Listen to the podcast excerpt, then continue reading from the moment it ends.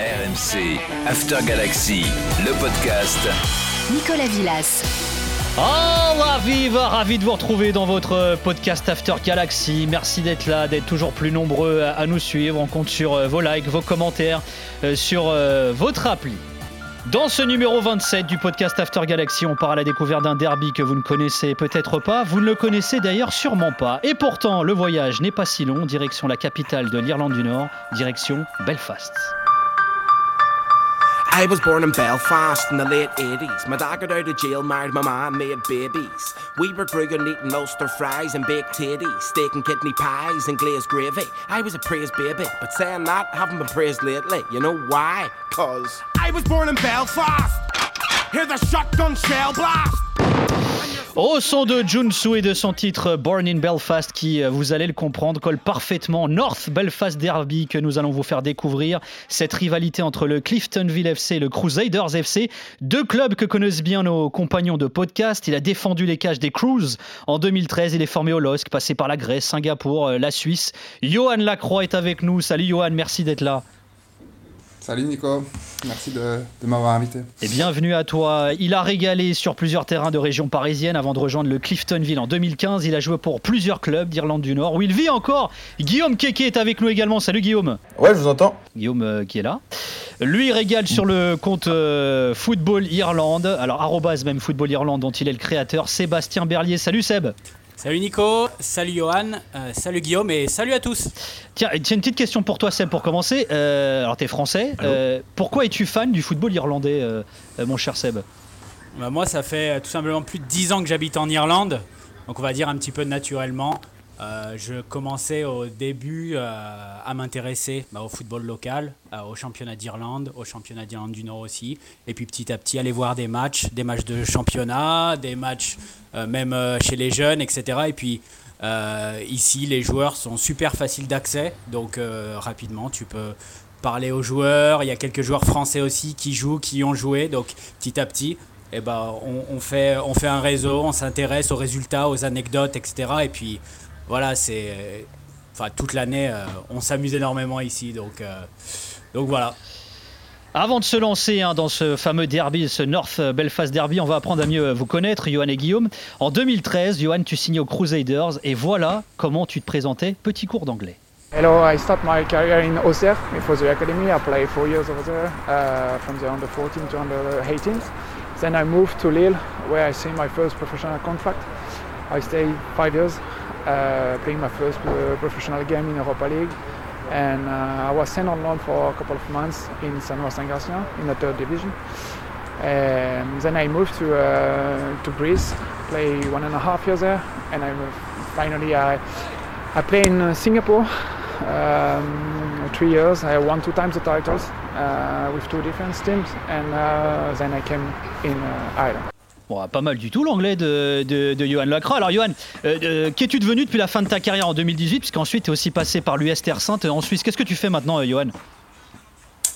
Depuis mon départ de, Belfast, j'ai arrêté de, jouer au foot de manière sérieuse et j'ai commencé une nouvelle carrière dans, la, dans le business du sport et plus particulièrement la, la vente des droits audiovisuels. Donc j'ai travaillé pour l'agence marketing de l'UFA C11 euh, pendant 4 ans et dorénavant je suis au CIO, donc le comité international olympique.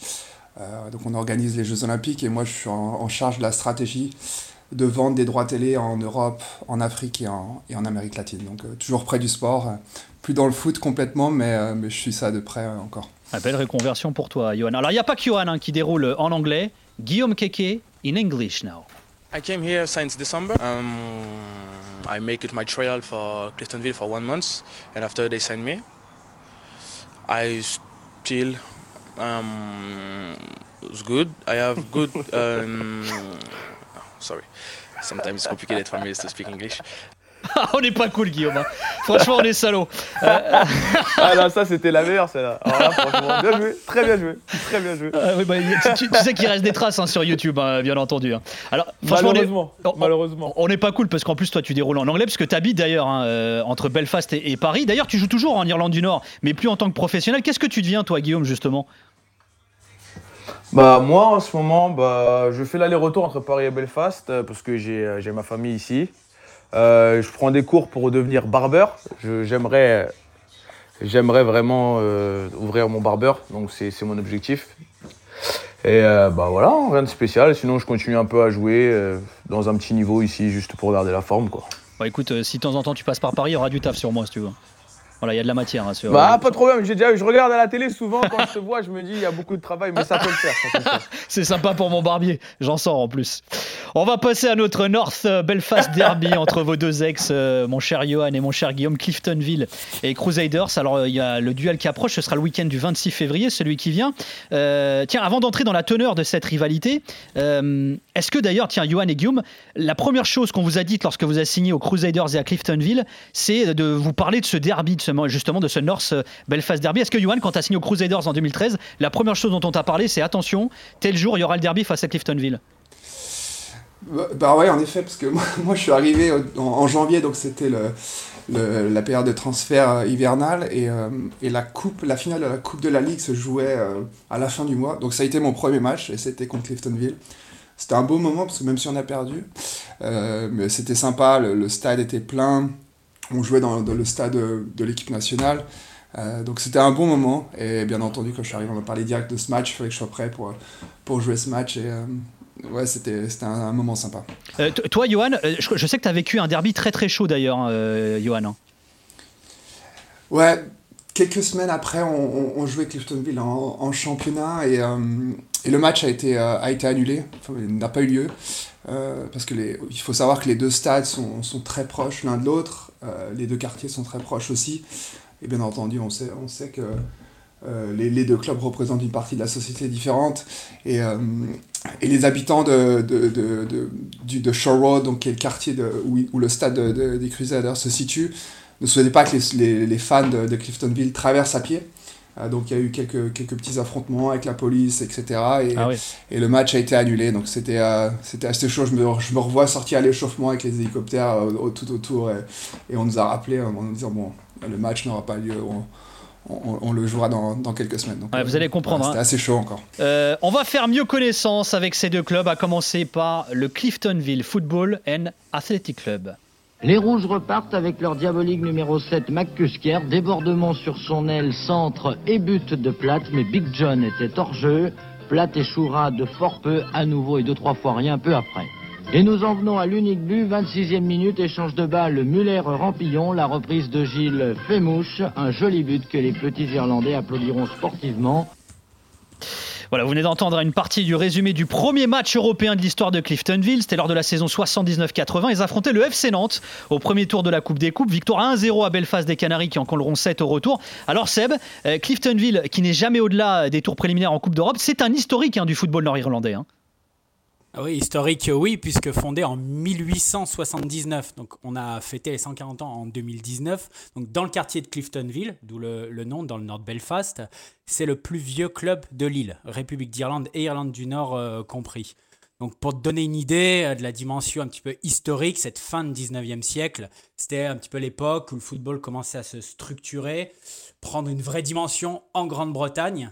Euh, Pour ceux qui ont vu par exemple la série d'English Game, ça se passe un petit peu dans ces années 1870. Euh, du coup, euh, en Irlande du Nord, d'autres clubs ont suivi euh, de près. Glentoran, Linfield, Larne FC dans les années, dans les années 1880-1890. Donc, ces clubs-là sont le socle, ont été le socle et sont toujours le socle aujourd'hui du championnat. Donc, pour, pour en revenir à Cliftonville, le euh, club historique, oui, mais le club a aussi réussi l'exploit de jamais être relégué et compte 5 titres de champion. Donc, 5 titres de champion, ça le place seulement sixième club en termes de titres. Donc, c'est très très loin du mastodonte Linfield. Linfield a 55 championnats, championnats remportés. Donc on va pas, mal- pas mal parler d'histoire euh, aujourd'hui, je pense, dans ce podcast. Euh, et record aussi, parce qu'avec l'ancienneté de ce football britannique, le championnat nord-irlandais, euh, euh, c'est le, le deuxième championnat le plus vieux au monde, derrière le championnat d'Angleterre. Ah ouais, quand même. seulement une ouais, seulement une petite semaine plus vieux que le championnat d'Écosse. Donc tous ces championnats ont été créés en même temps. Et Cliftonville fait partie des clubs fondateurs avec Glentoran, Linfield, donc le, le- le gros club avec 55 euh, championnats, et un autre club qui s'appelle Distillery, Oui, il y a un club qui s'appelle Distillery euh, en Irlande du Nord et il existe toujours d'ailleurs. Hein, il est en troisième division euh, actuellement. Et en Coupe d'Europe, comme on l'a entendu et comme tu l'as dit, euh, jamais dans l'histoire le club a eu les honneurs des phases de groupe. Bon, c'est des clubs en Irlande du Nord qui se font en général éliminer dans les tours, on va dire les premiers tours de ouais, Coupe les préliminaires. Tu sais Ouais, tu sais, au mois de juillet, quand il n'y a personne qui regarde, euh, souvent contre euh, des équipes, des fois ils arrivent à passer un tour, mais dès le deuxième tour, c'est contre des équipes danoises, norvégiennes, luxembourgeoises, hmm. bulgares, chypriotes. Voilà, donc ces clubs-là qui sont déjà un niveau au-dessus. Et, et, pour donner un chiffre, les chiffres font vraiment mal pour Cliftonville, puisque c'est 38 matchs européens, seulement 5 victoires. Et on l'a entendu dans le sonore, une confrontation contre une équipe française en 1979. Donc défaite 1-0 à l'aller et une fessée au retour 7-0. Ouais. Alors Guillaume, toi, tu as connu hein, ce club de Cliftonville euh, de l'intérieur. Le dernier titre de champion, il date de 2014. La dernière Coupe nationale remonte, remonte à 79. Alors, il y a eu euh, des victoires en Coupe de la Ligue, c'est vrai. Des County Trim Shield qui sont des, des trophées plus euh, régionaux, on va dire. Comment tu qualifierais, toi, le statut de, de Cliftonville dans le paysage nord-irlandais? C'est quoi? C'est un géant endormi? C'est un presque grand? C'est quoi? Bah, je, je, je, pense que c'est plus un presque grand parce que euh, n'ont pas vraiment eu euh, énormément de trophées. Ils ont gagné dernièrement en fait. C'est un peu comme Crusaders en fait. Je trouve au niveau au niveau de euh, comment s'appelle de, la réussite euh, des trophées etc etc. mais il y a beaucoup de il y a beaucoup d'engouement avec ce club parce que c'est je pense je crois que c'est le seul club catholique en première division et qui est vraiment suivi par une grosse communauté catholique. Donc, donc c'est pour ça que les gens ils les, suivent énormément. Et à quelques kilomètres de solitude, le stade de Cliftonville, il y a Seaview, l'antre des Cruz, celle-là même qui en juillet 2019 recevait Wolverhampton au deuxième tour de qualification d'Europa League, dernière participation européenne du club en date, et les Crusaders se sont même mis à rêver après 13 minutes de jeu. It's worked out to the right hand side for Forsyth again. Delivers a dangerous looking cross in and a free header, and it's a goal! Crusaders are back in the tie. Well, this wasn't quite in the script as far as Wolves are concerned, but the home fans, as you can hear, are celebrating wildly. Les Cruz qui avaient ouvert la marque s'inclineront finalement 4-1 à Seaview face aux Wolves, puis 2-0 au retour. Tiens, petite parenthèse, petite carte postale euh, sur les stades Solitude et, et, Seaview. Euh, on parle d'enceintes construites il y a un bon siècle, d'une capacité de moins de 4000 places assises. Euh, Johan, Guillaume, on va commencer par toi, Johan. Johan niveau installation, ambiance, c'est comment ces stades-là en Irlande du Nord? Bah, c'est assez sympa parce que c'est des stades avec des tribunes assez proches, c'est petit, mais comme bon, c'est même si c'est un championnat de première division, il n'y a pas non plus 10 000 personnes à chaque match, donc euh, on, a une bonne atmosphère avec des stades souvent euh, assez, assez remplis, même s'ils sont petits.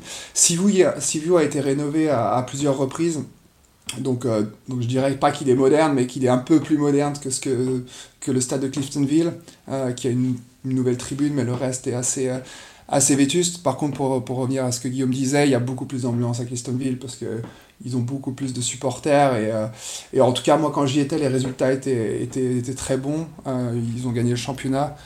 Donc à chaque fois qu'on jouait là-bas, c'était euh, c'était assez sympa. Et c'est deux terrains qui ont des synthétiques, ce qui est pas plus mal parce que parce qu'il n'y a pas beaucoup de terrains d'entraînement, donc le fait d'avoir des synthétiques, ça, je pense, ça, ça améliore un peu la qualité du, du jeu. Ouais, Guillaume, c'est comment niveau installation, niveau stade, niveau ambiance, du coup, Cliftonville et, et l'Irlande du Nord d'une façon générale? Bah, bah c'est, euh, ça dépend des matchs en fait. Il y a des matchs où ça va être euh, une bonne ambiance, où il y aura beaucoup de monde, etc.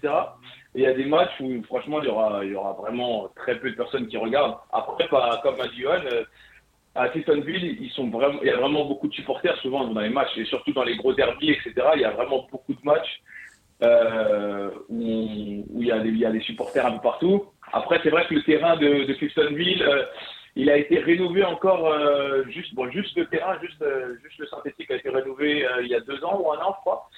Mais les installations, dans la commune principale, elles sont bonnes, mais à côté, c'est un, peu, un peu vieillot, quoi.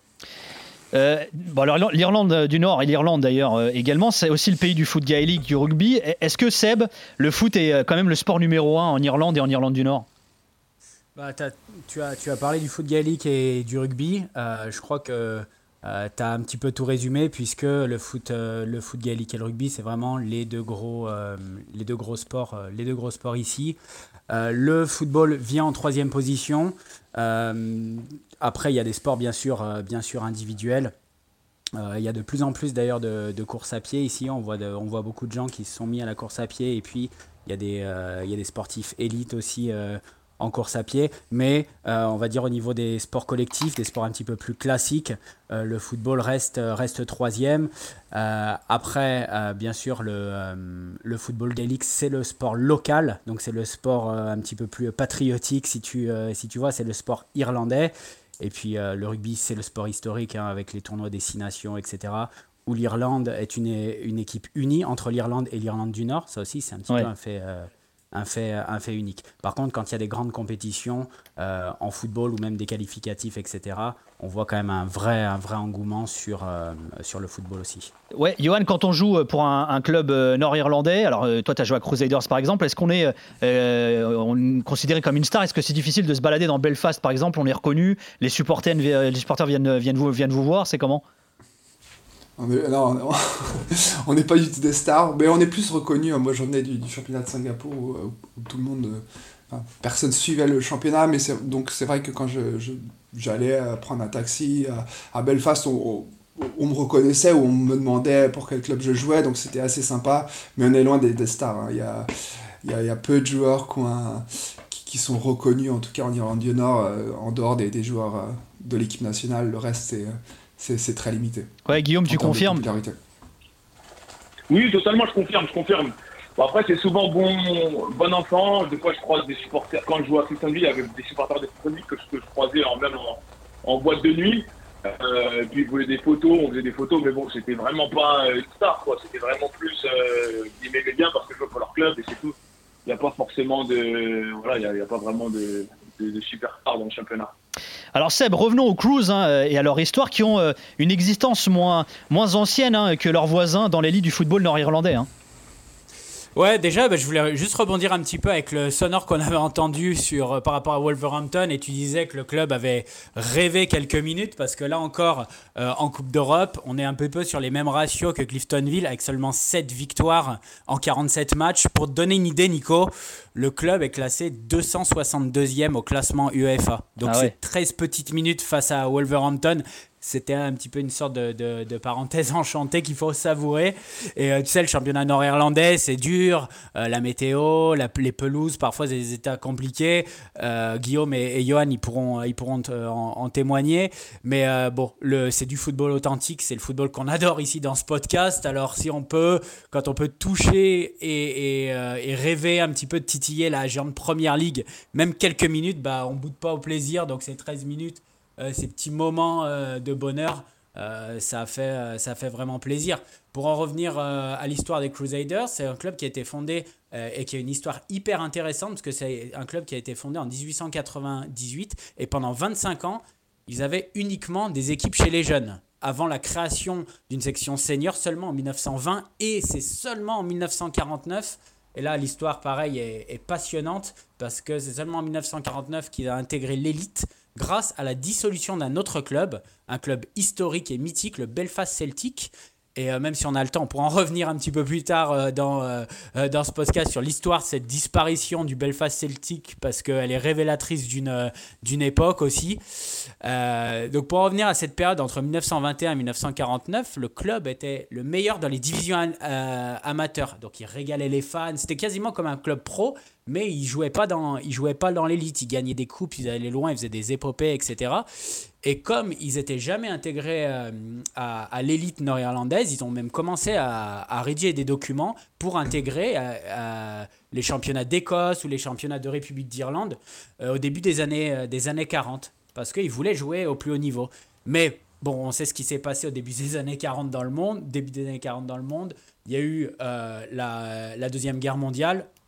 Donc tout, toutes les compétitions ont été annulées, bien sûr, aucune compétition n'a eu lieu pendant le conflit. Et le club a repris en amateur en 1945 jusqu'à cette fameuse intégration dans l'élite en 1949. Et depuis, les Crews, ils ont gagné 7 titres de champion. Alors justement, parce que ça, il faut qu'on en parle. Alors c'est déjà un petit teasing de, l'explication de la rivalité entre les Crusaders et Cliftonville. Mais, Seb, alors ils, intègrent euh, l'élite à la fin des années 40 euh, parce que ce fameux euh, Celtic Belfast va décider de se dissoudre de lui-même après un derby qui a déjà une forte connotation, on va dire, ethnico-religieuse face à Linfield. Ah oui, oui, on, peut euh, revenir sur l'histoire de cette disparition du Belfast Celtic. Là, on est en plein euh, dans la géopolitique du foot et, d'ailleurs, c'est passionnant et c'est traditionnellement en plus lors du Boxing Day que s'opposaient ces, ces, deux grands clubs nord-irlandais euh, donc entre le Celtic, le Belfast Celtic et, euh, et Linfield, des deux rivaux. Euh, donc le Celtic catholique, pro-Irlande, Linfield protestant, pro-britannique, si on veut grossièrement schématiser. Et en 1948, il y a ce climat social donc, hein, qui est super tendu euh, des violences, euh, même dans d'autres matchs, euh, voilà, à partir de 1948, qui ont éclaté quelques semaines auparavant. Donc, lors de ce Boxing Day, alors que le, Belfast Celtic menait au score, il y a des supporters de Linfield qui ont envahi la pelouse et qui ont attaqué et qui ont blessé sérieusement des joueurs de Celtic. Linfield, du coup, pointe du doigt les provocations répétées des joueurs et des supporters de Celtic quant euh, aux Celtics, eux, ils accusent la, passivité, voire l'inexistence même, de euh, l'intervention des policiers pour éviter les envahissements de terrain. Donc la Fédé, euh, en fait, il sévit pas vraiment auprès de, de Linfield. Donc les dirigeants du Celtic Belfast, ils n'ont pas eu d'autre choix que de se retirer eux-mêmes du championnat. Bah, par rapport à cause de, à cause de ces violences. Ouais, et c'est Cliftonville qui va prendre la place du coup euh, euh, non, c'est Crusaders pardon, qui va prendre la place dans l'élite du coup. Voilà, la boucle est bouclée. Alors justement, puisque tu évoquais un peu le côté, euh, l'ADN un peu formateur euh, qu'a l'équipe de Crusaders, qui a longtemps été une équipe de jeunes, on vient de le comprendre. Johan, elles sont comment les, les, équipes nord-irlandaises niveau formation justement? Est-ce que tu as constaté qu'il y avait un effort qui était fait là-dessus ou pas plus que ça finalement?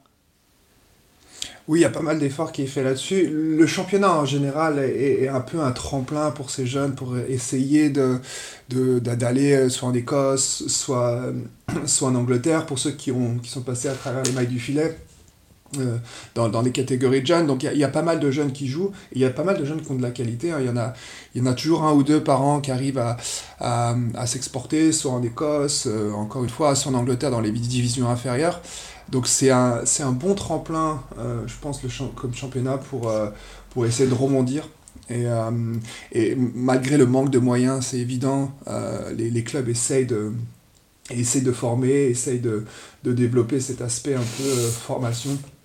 Mais, mais c'est évident que, qu'il manque bah, d'installation et puis aussi de moyens pour, pour développer ça encore plus. Ouais, Guillaume, comment, euh, quel, euh, quel, bilan tu fais, toi, quel constat tu fais de la formation euh, vis-à-vis des, clubs nord-irlandais? Bah, La formation, c'est vraiment pas mal. Ils ont leur propre ligue pour les jeunes.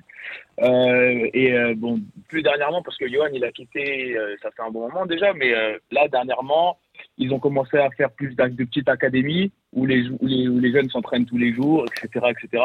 Un peu comme on peut voir en France, avec les centres de formation.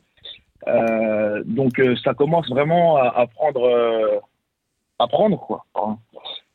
Il y a des joueurs qui partent assez souvent, comme il a dit, en, pro, en Premiership ou en Championship, en League One, etc., etc.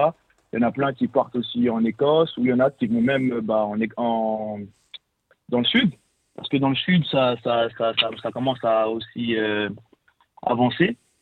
Donc, euh, il y, a, y, a, beaucoup de choses positives qui sont en train d'être mises en place et euh, c'est vraiment pas mal. Les jeunes sont pas mal et puis même le championnat, bon, au début, c'est un peu compliqué quand tu viens de France parce que tu, tu, tu vois pas le football de la même manière. Mais quand tu es dedans, en fait, tu te rends compte que qu'ils vivent vraiment que pour ça. En fait, c'est du total football, il n'y a rien d'autre et, et, voilà. Et les jeunes, ils ont cette motivation et cette envie dès le plus jeune âge. Seb, je sais que tu as beaucoup bossé toi sur le thème de la formation, que ce soit en Irlande ou en Irlande du Nord. Alors le problème pour euh, l'Irlande du Nord, c'est que faisant partie du Royaume-Uni, bah, il y a la concurrence d'ailleurs, Johan et Guillaume l'ont dit, euh, des, autres pays, des autres championnats britanniques. Finalement, ils peuvent pas faire le poids les clubs nord-irlandais face à leurs voisins. Ouais, tout à fait. On n'est clairement pas sur la même planète en termes de, euh, de formation, de club, de budget entre les clubs, un club nord-irlandais et un club anglais, voire un club, un club écossais. Guillaume et, et Johan qui ont été sur le terrain, qui ont vu les académies se développer, les équipes réserves aussi se, se développer il voit qu'il y a, il voit qu'il y a, il voit qu'il y a de la qualité. Les clubs, euh, mais les clubs qui sont en Angleterre, qui ont des budgets de, euh, en première ligue de centaines de millions d'euros, qui construisent des centres de formation dernière génération euh, avec des, des infrastructures dernier cri, de batteries de coach, des nutritionnistes, des gamins dans les académies en Angleterre. si tu, je sais pas si tu as déjà invité Nico des, des académies à Liverpool ou à ou à Manchester, c'est les, les, gamins, ils sont traités déjà comme des pros, des entraînements quotidiens, c'est ultra personnalisé. Donc, euh, c'est des centres qui accueillent des, des, jeunes du monde entier, euh, même si c'est en train de changer euh, depuis le Brexit. mais voilà, en Irlande du Nord, on a des structures, comme vient de le dire Guillaume, très récentes, des académies qui commencent à se construire, etc. Mais traditionnellement, on est sur des équipes jeunes qui sont sur, euh, euh, on va dire, des équipes un petit peu plus classiques, qui s'entraînent avec un formateur, trois, trois, quatre fois par semaine. Ensuite, ils rentrent chez eux le soir. C'est des, jeunes qui habitent, qui habitent dans la ville, etc. Donc il y a, y a, une vraie différence, on voit une, euh, on voit une évolution. Comme le mm. disait aussi Guillaume, il y a la concurrence euh, de, euh, comme il dit, du Sud, comme on dit en Irlande du Nord. C'est en fait le championnat de, c'est le championnat d'Irlande avec des clubs qui ont parfois des budgets beaucoup plus importants, donc notamment des clubs à Dublin qui peuvent attirer aussi, aussi des jeunes joueurs. Mais en Irlande du Nord, on va dire, euh, c'est pour ça que les meilleurs euh, jeunes euh, nord-irlandais, et Guillaume et, et, et Johan l'ont très bien dit, ils sont rapidement repérés par des clubs anglais ou écossais. Ils quittent souvent très jeunes leur environnement familial Mm. Euh, d'ailleurs, entre, euh, entre parenthèses, petit aparté, mais les jeunes en Angleterre, ils habitent pas dans, dans, le centre en général. Ils sont souvent hébergés dans des familles d'accueil. Donc, c'est pas ce qu'on connaît, nous, euh, en France, où les, dans les centres de formation, ils sont, ils sont, hébergés, ils sont hébergés sur place. Voilà, donc ça, c'était pour la, la, petite parenthèse. Mais les si tu regardes les effectifs dans les catégories de jeunes, même à partir de 14-15 ans, dans les clubs des quatre divisions en Angleterre, donc Premier League, Championship, League One, League Two, il y a souvent des jeunes qui arrivent directement euh, d'Irlande, euh, du Nord. Ceci dit, euh, les clubs néerlandais ils bénéficient aussi souvent de prêts de jeunes, de jeunes joueurs en, en, manque de temps de jeu en Angleterre ou en Écosse pour venir s'aguerrir ici. comme disait Johan, c'est parfois un tremplin donc euh, dans, dans, un football senior, donc c'est des, des joueurs qui parfois sont euh, avec la réserve d'un club en première ligue, etc., qui n'ont jamais joué au niveau senior. Donc là, ils peuvent venir et se confronter face à des, euh, et des, joueurs, des joueurs aguerris. Et le fait aussi que ce soit un championnat, disons, un petit peu plus mineur par rapport à, à d'autres, peut offrir des opportunités à plein de jeunes, dans les catégories de jeunes, d'être rapidement surclassés donc on voit dans des effectifs, euh, notamment de, soit de réserve, soit de deuxième division et même de première division, des, joueurs qui ont 16-17 ans et qui intègrent le groupe. Et ils font parfois des apparitions où ils sont prêtés en deuxième euh, euh, division par exemple. Mais si, tu demandes, et, et, ça tout le monde en Irlande ou en Irlande du Nord va, te le dire, surtout d'ailleurs en Irlande du Nord, un, petit, un jeune, quel est son rêve? Il va même pas te parler d'Europe continentale. Euh, il va dire across the water, c'est autrement dit de l'autre côté de la mer, donc euh, en hmm. Angleterre ou en Écosse. Si les premières confrontations entre Cliftonville et Crusaders datent de la fin des années 50, euh, si la rivalité qui s'installe entre les deux clubs de Belfast est d'abord géographique et sportive, elle va prendre une toute autre tournure dans les années 70. Mesdames et messieurs, bonjour. Irlande du Nord, 13 morts par balle à Londonderry hier après-midi. Les parachutistes ont tiré sur deux jeunes manifestants catholiques. Nous allons avoir dans quelques minutes une liaison avec la BBC. On nous annonce de très dures images. Notons aussi que ce matin commencent à Belfast les représailles après ce dimanche sanglant, représailles prévues par les républicains irlandais de l'IRA. Trois attentats à la bombe à Belfast et dix blessés ce matin. Le JT de Jean euh, Lanzy du 31 janvier 1972 est l'une des nombreuses archives de l'INA se référant Bloody Sunday, certainement l'un des points les plus violents des Troubles, guerre pour les uns, conflits ethniques, religieux ou guerre civile pour les autres, qui a ensanglanté euh, le Royaume-Uni. Alors cette confrontation entre loyalistes unionistes à majorité catholique d'un côté et républicains nationalistes largement protestants de l'autre va faire plus de 3500 morts pendant euh, près de, de 40 ans. Finalement, Seb, d'une certaine façon, Cliftonville va devenir le club des républicains nationalistes opposés au pouvoir britannique à cause de ces Troubles justement. Hein.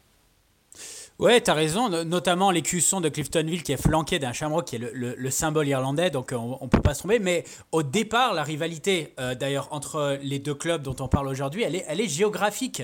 Donc euh, avant les Troubles, c'était plus une rivalité géographique, donc elle qui débutait avec l'arrivée des Crusaders, comme on, l'a raconté avant, dans l'élite en 1949. Et comme les deux stades sont super proches, c'était un derby, disons, de, de quartier qui s'était construit naturellement. Donc il n'y avait pas au départ cette cette rivalité, on va dire, euh, euh, culturelle euh, ou intercommunautaire. Donc au début, en fait, le soutien de Cliftonville, il est moins polarisé et le club était considéré, on va dire, comme intercommunautaire par rapport aux Crusaders, qui était traditionnellement déjà plus orienté club unioniste. Et tu viens de le dire, le, vrai tournant à une appartenance identitaire était renforcé à partir de la fin des années 60, pendant les Troubles.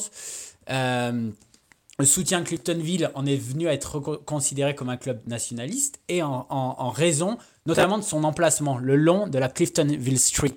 Donc ça, c'était vraiment le lieu symbolique. Les barrages routiers, la violence locale. Donc en, fait, les, supporters à l'extérieur, ils, se sentaient même plus en, sécurité pour s'aventurer au stade, que ce soit le stade des Crews ou, le stade de, Cliftonville.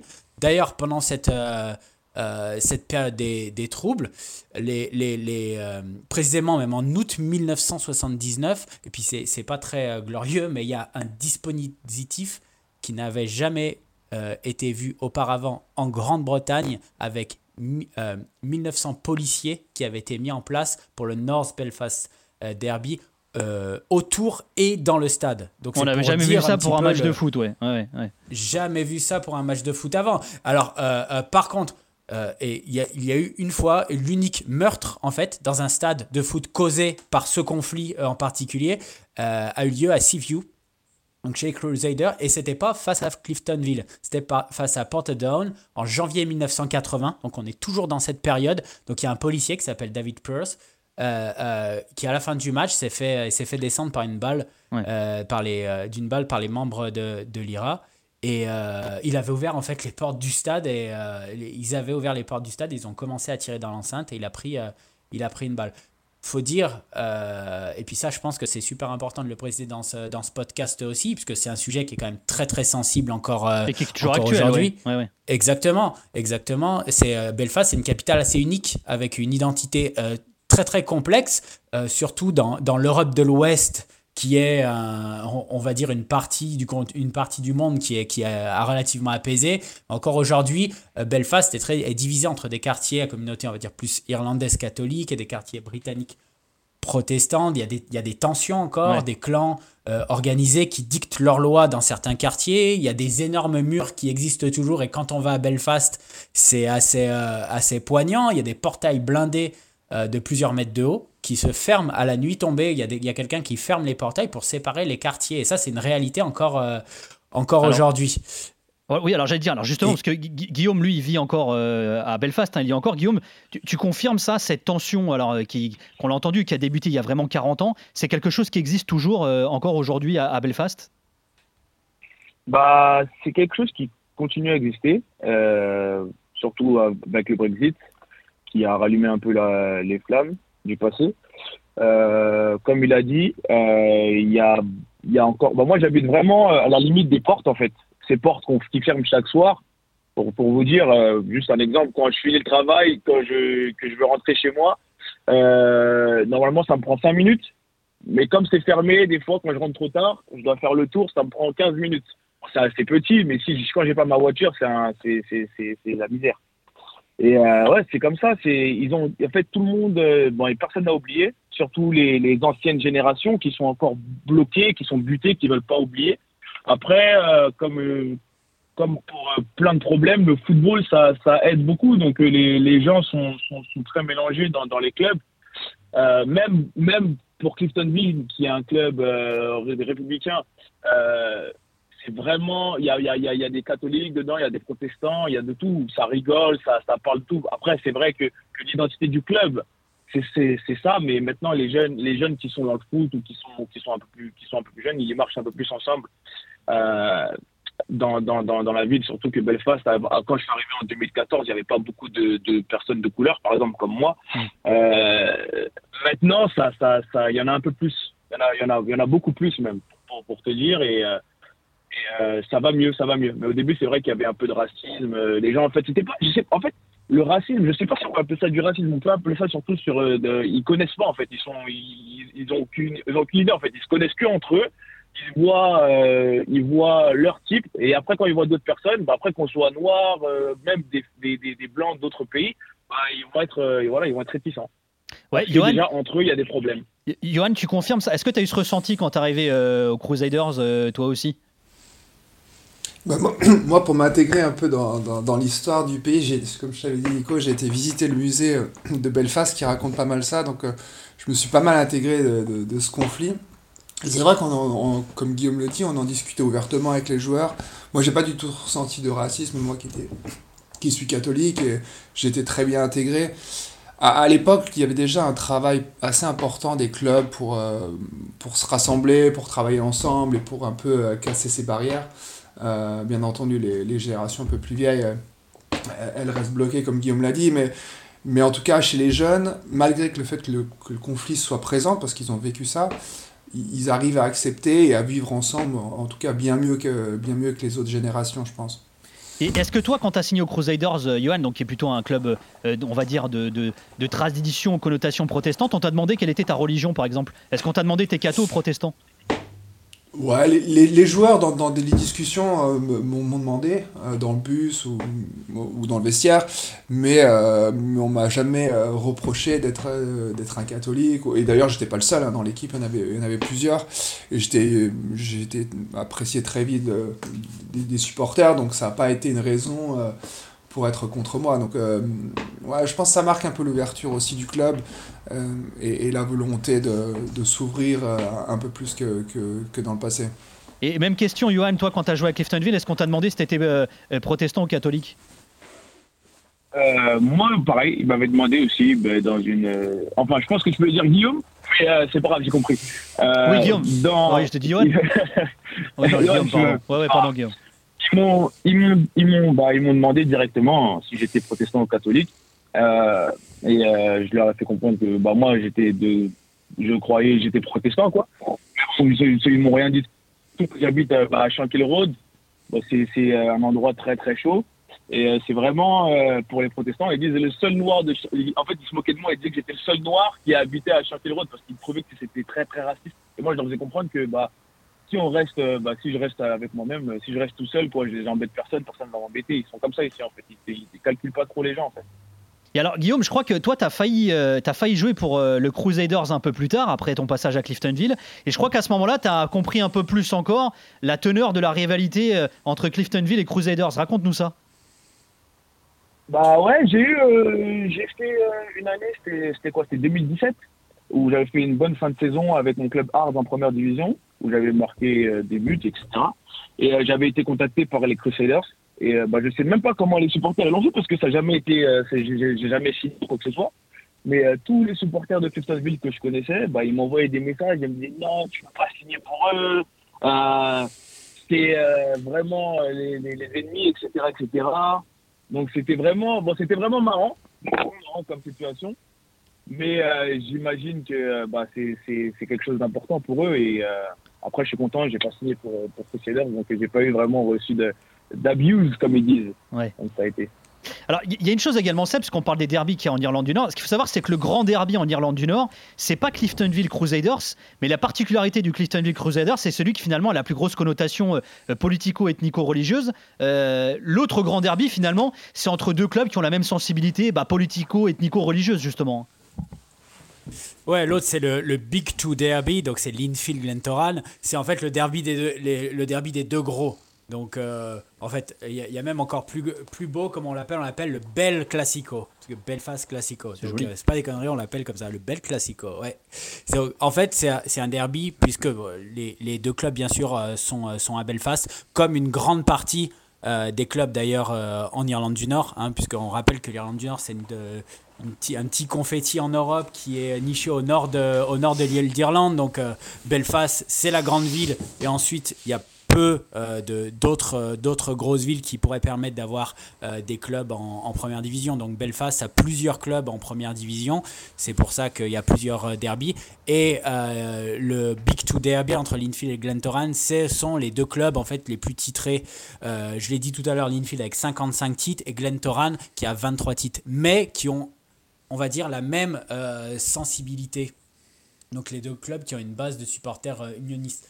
Glentoran, en fait, c'est devenu le principal rival euh, de Linfield après la disparition du Celtic Belfast. Donc on revient un petit peu à ce qu'on disait euh, au, au fil de, au fil de ce podcast. Mais en fait, cette, cette rivalité, elle n'a pas la même teneur politique, la même teneur religieuse. En fait, les deux, les deux clubs, ces deux clubs-là représentent plutôt leur quartier, le sud pour Linfield, l'est pour euh, Glentoran, et euh, Linfield, euh, petite parenthèse, joue à Windsor, Winson Park.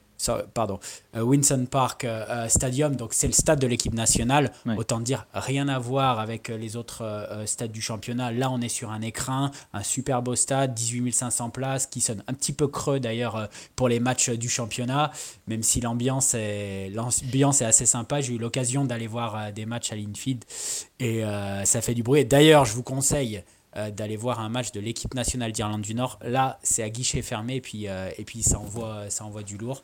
Quant à Glentoran, il joue à Dioval. Euh, donc ça, c'est un, stade, un des stades les plus atypiques que je connaisse, donc une sorte de grand vélodrome avec une euh, tribune latérale rajoutée au-dessus.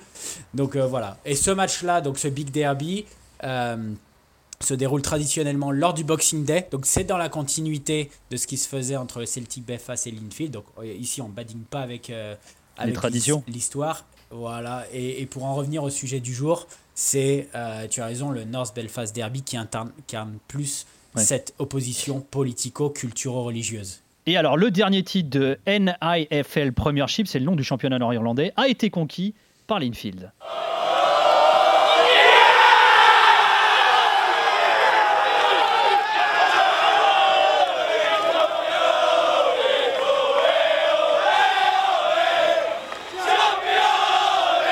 Linfield, le club nord-irlandais, tu l'as dit, euh, mon cher Seb, le plus, euh, avec le plus de titres, le plus de présence en Coupe d'Europe également. Alors, euh, présente-nous un petit peu ce championnat, d'ailleurs, la NAFL Premiership. Il n'y a pas beaucoup d'équipes hein, dans le championnat nord-irlandais. hein. Ouais, il n'y a pas beaucoup d'équipes, mais bon, il y en a un petit peu plus même que dans le championnat irlandais, quand même, puisque contrairement, en fait, euh, puisque dans le championnat irlandais, il y a 10 équipes, et dans le championnat nord-irlandais, il y a 12 équipes. Euh, donc, contrairement justement à son euh, homologue de République d'Irlande, qui se joue sur une année calendaire de février à novembre, ici, dans le championnat nord, euh, nord-irlandais, donc se déroule sur une année, euh, on va dire, plus traditionnelle, académique, comme on la connaît dans les championnats principaux, donc en grosso modo du mois d'août euh, au mois de mai. Donc il y a 12 équipes en lice, tu as raison, il n'y a pas beaucoup d'équipes par rapport euh, au championnat qu'on connaît avec 18 ou 20, ou 20 équipes. Euh, le champion va rentrer euh, directement au tour préliminaire de Champions League. Ensuite, on a trois places qui sont attribuées pour bah, la nouvelle Conference League. Euh, donc le deuxième du championnat, plus le vainqueur de la Coupe d'Irlande du Nord, et ensuite un vainqueur de, de play-off qui va se qualifier aussi, euh, euh, aussi. Le déroulement du championnat, alors il faut un petit peu s'accrocher parce qu'il se décline en, en trois phases. Il y a une première phase où les deux équipes euh, euh, euh, s'affrontent dans, C'est un match dans aller-retour, un ouais. championnat, on va dire classique. Ouais. Voilà, classique. hein. Euh, ensuite, il y a une deuxième ph- phase où, où les équipes euh, se réaffrontent une troisième fois. hein. donc euh, voilà. Et ensuite, la troisième phase, les cinq dernières journées de la saison, euh, c'est divisé en deux groupes de six. Donc les, les euh, classés du premier au sixième et ensuite l'autre groupe de, septième à douzième. Et pour de savoir qui est-ce qui va, qui va descendre, euh, relégation, c'est le douzième, donc le dernier, et le, le onzième fait un barrage avec le vainqueur du playoff de, de la deuxième division. Ouais, ils ont mis 12 équipes, ils se sont quand même cassé la tête pour trouver, euh, faire jouer pas mal de matchs quand même. Guillaume, le championnat nord-irlandais est, est 42e au ranking UEFA sur 55 euh, championnats euh, en Europe. Euh, entre l'Arménie et l'Albanie, ça vaut quoi le championnat nord-irlandais finalement, Guillaume? Bah, comme, euh, bah, comme j'ai l'habitude de le dire souvent, on me pose des, cette question. On va, on va se dire que, on va dire euh, les Lenfield, euh, Glen Torren maintenant, Larm, euh, Crusaders maintenant, qui sont des seuls clubs qui s'entraînent tous les jours, euh, qui, sont, qui sont passés full-time euh, sur ces deux dernières années. Je pense que ça peut valoir des équipes de Ligue 2 nationale. Et euh, bah, le reste, euh, c'est du CFA, euh, CFA2. Hein. C'est pas, c'est pas, c'est pas fou, quoi. C'est pas un niveau incroyable. quoi. Ouais, Johan, quel, quel, quel niveau tu donnes, toi, à ce championnat nord-irlandais, finalement? Ouais, je, suis assez d'accord avec ce que Guillaume a dit. C'est pas très homogène. Il y a bien sûr 4-5 équipes qui ont, pas mal de moyens et qui se sont professionnalisées. C'était déjà un peu le cas quand j'y étais. C'était vraiment le début de, de la professionnalisation, de, des investissements un peu privés dans, dans la ligue. Donc euh, il y avait vraiment un gros écart entre, entre les 4, quatre premières équipes et le reste. Donc euh, ouais. Moi, c'était peut-être pas la Ligue 2, mais c'était un bon national. Et puis il y avait des équipes qui étaient euh, en effet euh, plus proches du CFA2 que, que du national. Et alors, justement, parce que tu fais allusion au professionnalisme, Johan, quand tu jouais aux Crusaders, toi, c'était comment? Est-ce qu'il y avait des joueurs qui étaient euh, essentiellement professionnels il y avait des mecs qui bossaient, qui étudiaient à côté? Ouais, bah moi, moi je suis allé là-bas en tant que professionnel, donc on, on était un peu... la moitié de l'équipe faisait à peu près que ça. Euh, moi, il faut savoir que j'ai été au, au Crusaders euh, avec euh, l'intention d'étudier, donc j'ai fait un master en, en parallèle et c'était vraiment la priorité pour moi quand j'y étais. Mais en effet, je vivais que de ça. Euh, Il y avait peu de joueurs dans la ligue euh, qui vivaient que de ça. Il y en avait quelques-uns à, à, Linfield, quelques-uns à Crusaders, peut-être à Glentoran aussi.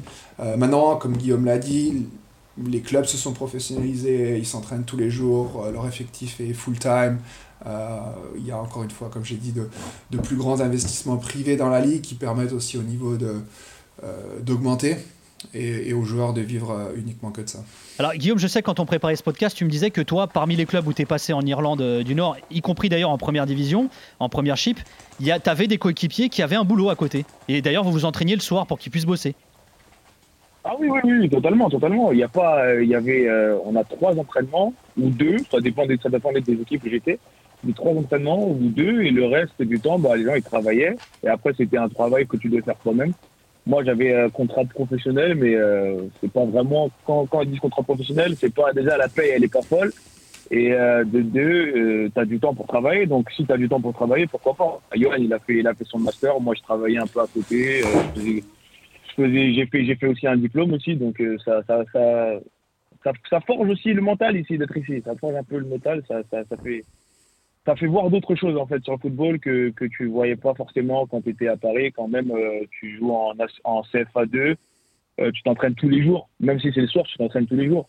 Mais voilà c'est là la différence en fait avec ce, pays qui avait des problèmes qui avait pas d'argent quoi. Qui avait pas vraiment des des des grosses sommes à investir dans le football. Bah, Dieu, Dieu merci pour eux, ça, ça change maintenant. Les, les, les investisseurs sont, sont, sont, sont plus fréquents. Et puis euh, les clubs ils, ils se développent beaucoup mieux et c'est un peu mieux pour leur football, pour les jeunes. Même, bah, on peut même voir les résultats de l'équipe euh, d'Irlande du Nord qui, qui ont participé à l'Euro, je crois que c'était l'Euro 2016. Euh, donc euh, ça, ça, ça, ça, commence à, ça, ça commence à monter un peu. Seb, pour avoir un ordre d'idée, c'est quoi le budget d'un Crusaders et d'un Cliftonville? Bah, Ici, parle, on n'est pas sur la même approche du tout que des grands championnats européens. Pour te, pour te, donner, euh, pour donner une idée, euh, Crusaders, par exemple, dans les années 2000, euh, ils ont couru des graves problèmes financiers. Donc, pour sauver le club, euh, en 2009, ils avaient restructuré leur, le club en Company Limited by, by Guarantee. Donc, c'est une sorte d'association à but non lucratif dans le but de rester en vie, tout simplement. Donc, la question des finances et des budgets, c'est un petit peu, on va dire, la, la, question piège, entre guillemets, parce que les budgets varient énormément en fonction de plusieurs facteurs. Euh, si on compare avec des, euh, des championnats qu'on connaît un petit peu plus, comme la France, l'Angleterre, l'Allemagne, c'est assez carré. Euh, Il y a la billetterie, les produits dérivés, les transferts. Un seul point d'interrogation, ça va peut-être se projeter s'il y a une Coupe d'Europe à la fin de l'année, et ça va changer de plusieurs millions. Mais ça, ça peut même se rééquilibrer avec une grosse vente d'un joueur. En Irlande du Nord, comme dans pas mal de ligues, on va dire un petit peu plus confidentielles, une grosse vente, alors là je mets des gros guillemets entre, pour, pour grosse vente, mais euh, où par exemple une qualification au deuxième ou troisième tour préliminaire de Coupe d'Europe va changer euh, radicalement en fait l'environnement euh, économique du club. Donc une grosse arrivée d'argent, on va dire inattendue par une grosse vente ou quelque chose comme ça, va souvent permettre de, de, rénover les infrastructures, attirer un plus gros joueur, payer, voilà, payer un meilleur joueur, etc. Donc c'est difficile de, de s'avancer sur des chiffres puisque en fait le budget va souvent euh, dépendre de facteurs euh, qui sont difficiles à, prévoir à l'avance. Et, surtout, euh, là, après le Covid, ça a saccagé la plupart des petits championnats. donc, on va dire, le, le redémarrage doit être vraiment structuré, doit vraiment être carré pour chaque, mm. pour chaque club. Donc, je crois même que gagner le championnat rapporte à peu près 35 000 pounds. Tu vois, ah donc c'est pour te donner une idée des, des choses. Donc, ils ne il, misent pas sur, sur des victoires en cup ou sur des victoires en championnat de toute façon pour, pour structurer le budget pour la, pour la saison suivante. Bah, Guillaume Johan, vous qui avez vécu ça de l'intérieur, Guillaume, est-ce que ça paye finalement d'être joueur de foot en Irlande du Nord ou pas du tout? Bah, ça paye pas vraiment. Ça paye pas. Après, ça dépend qui t'es. Voilà, c'est surtout ça en fait. Ça dépend quel joueur tu es, ça dépend euh, tes qualités, ça dépend dans quel club tu es. Euh, j'ai eu des, des, amis à moi qui étaient euh, bah, qui, que, Seb, que Seb connaît bien, que connaît bien. Ils sont il est reparti en, dans, en Irlande euh, dernièrement. Il s'appelait Bastien. Euh, il, est, il était là et puis ça va. Il, a, il était, il était pas mal niveau financier. Ça, ça allait pour lui.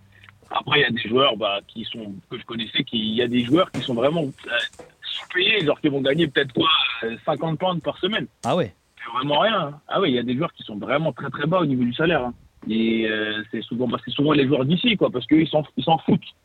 Ils s'en foutent totalement, en fait. en fait, il, y a un moment où ils jouent pour plaisir, en fait. Ils jouent parce qu'ils aiment ça. Ils aiment, par exemple, le club. Euh, par exemple, je sais pas, par exemple, des joueurs qui aiment Cliftonville. Euh, ils ont leur attaquant qui est, euh, qui est vraiment super, super prolifique. Euh, il était parti, il avait signé il y a 2-3 ans euh, en première chip, euh, non, pas en première chip, en championship, en, championship je crois. Ouais, ou en Écosse, ouais. Et il a eu, euh, il a eu euh, le blues en fait, et il voulait revenir. Donc il est rentré et puis il a baissé son salaire. Il s'en fout en fait de l'argent. Il veut juste jouer ou il veut être avec sa famille, etc., etc. C'est pour eux, c'est sacré la famille. C'est l'argent, ça, ça, franchement, c'est pas ce qui, qui les intéresse, je pense. Tu parles de Joe Gormley Ouais, voilà, exactement. exactement. Joe Gormley, c'est la légende à Cliftonville. Euh, donc il a 32 ans et c'est un joueur qui a mis euh, plus de 300 euh, qui a fait plus de 300 matchs qui a mis plus de 200 buts ah à Cliftonville et en effet il est resté il a il a tenté sa chance de je crois en Écosse quasiment Saint Johnstone ouais. Ouais, c'est ça. Ça n'a pas marché. Et ce gars-là, exactement ce que dit, euh, euh, ce que dit Guillaume, euh, il en a rien à faire de l'argent. Lui, il joue pour l'amour du foot et l'amour de Cliftonville et des fans locaux, etc. Donc c'est une approche qui est différente de beaucoup de, beaucoup de joueurs. Johan, même question. Est-ce que toi, ton passage en Irlande du Nord, c'est celui qui t'a le plus enrichi? Tu vas me dire oui intellectuellement, c'est ça? Exactement. mais encore une fois, mais j'y suis allé pour, euh, avec un autre but, donc euh, j'ai vraiment pas du tout regardé l'argent. Bien sûr, euh, j'avais été professionnel pendant de nombreuses années, donc je, devais continuer d'en vivre.